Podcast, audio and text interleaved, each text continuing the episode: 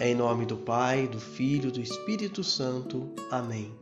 Sábado da 12 segunda semana do tempo comum. Senhor, eu não sou digno de que entreis em minha casa, mas dizei uma só palavra e serei salvo. O evangelho de hoje se encontra em Mateus, capítulo 8, versículos de 5 a 17. Ouçamos.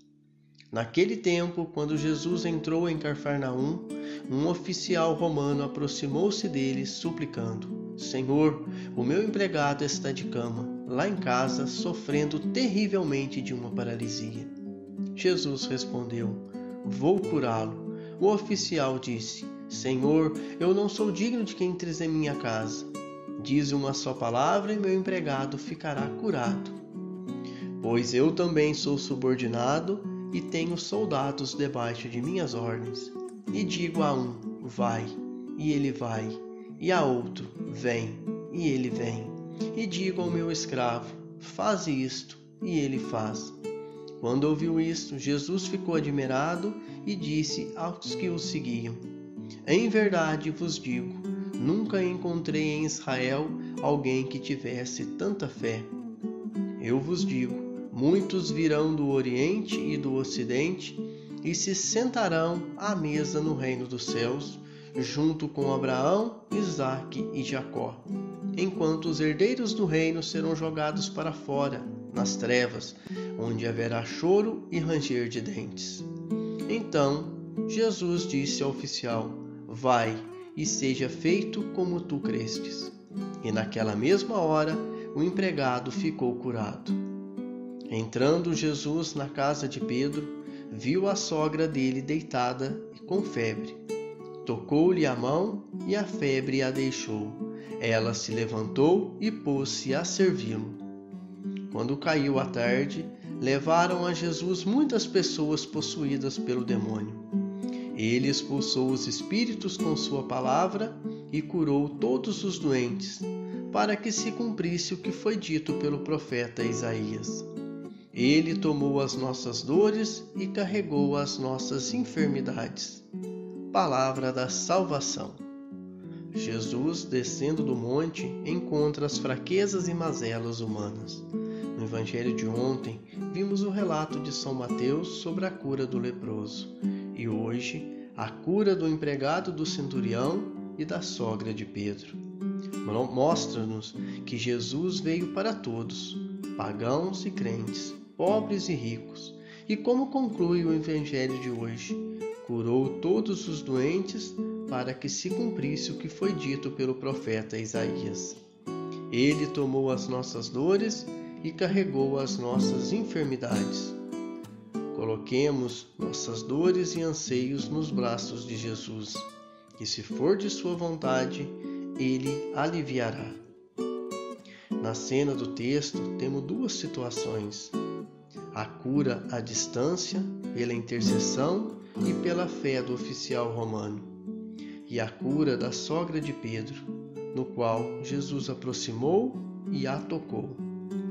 Penso que Jesus nem conhecia pessoalmente o homem a quem acabara de curar, e nem o homem conhecia Jesus. Tudo foi realizado pela fé do intercessor. Já a sogra de Pedro penso que Jesus já a conhecia e ela conhecia Jesus. Pensamos nas duas situações. Vamos trazê-la para a nossa vida. Entrando na cena deste Evangelho, caminhamos com Jesus e, junto com aquela multidão, vamos entrar em Carfarnaum. Vamos nos colocar no lugar do oficial romano. É a fé do centurião na palavra de Jesus que o cristão deve imitar. Pela fé, o centurião, que é pagão, pôde experimentar o poder vivificante da palavra de Jesus. O centurião reconhece a autoridade de Jesus ao confessar-se indigno de recebê-lo em sua casa. Aquele pagão não exigia de Jesus nenhum gesto, bastava-lhe a palavra que ele acreditava não encontrar na distância uma barreira para sua realização. Ele não pediu nada para ele. Ele intercedeu pelo seu empregado. A palavra dá a vida do mesmo modo que a palavra de Deus criou todas as coisas, como podemos ler no livro do Gênesis. Uma fé expressa desse modo, o Senhor jamais havia encontrado em todo Israel. Em verdade vos digo, nunca encontrei em Israel alguém que tivesse tanta fé. A cura do servo do centurião serve para afirmar a universalidade da salvação de Deus. O Senhor escuta a súplica de todos os povos e não somente de Israel, pois ele não faz distinção de pessoas. Lembrando que quando falamos de Israel, estamos falando do povo de Deus.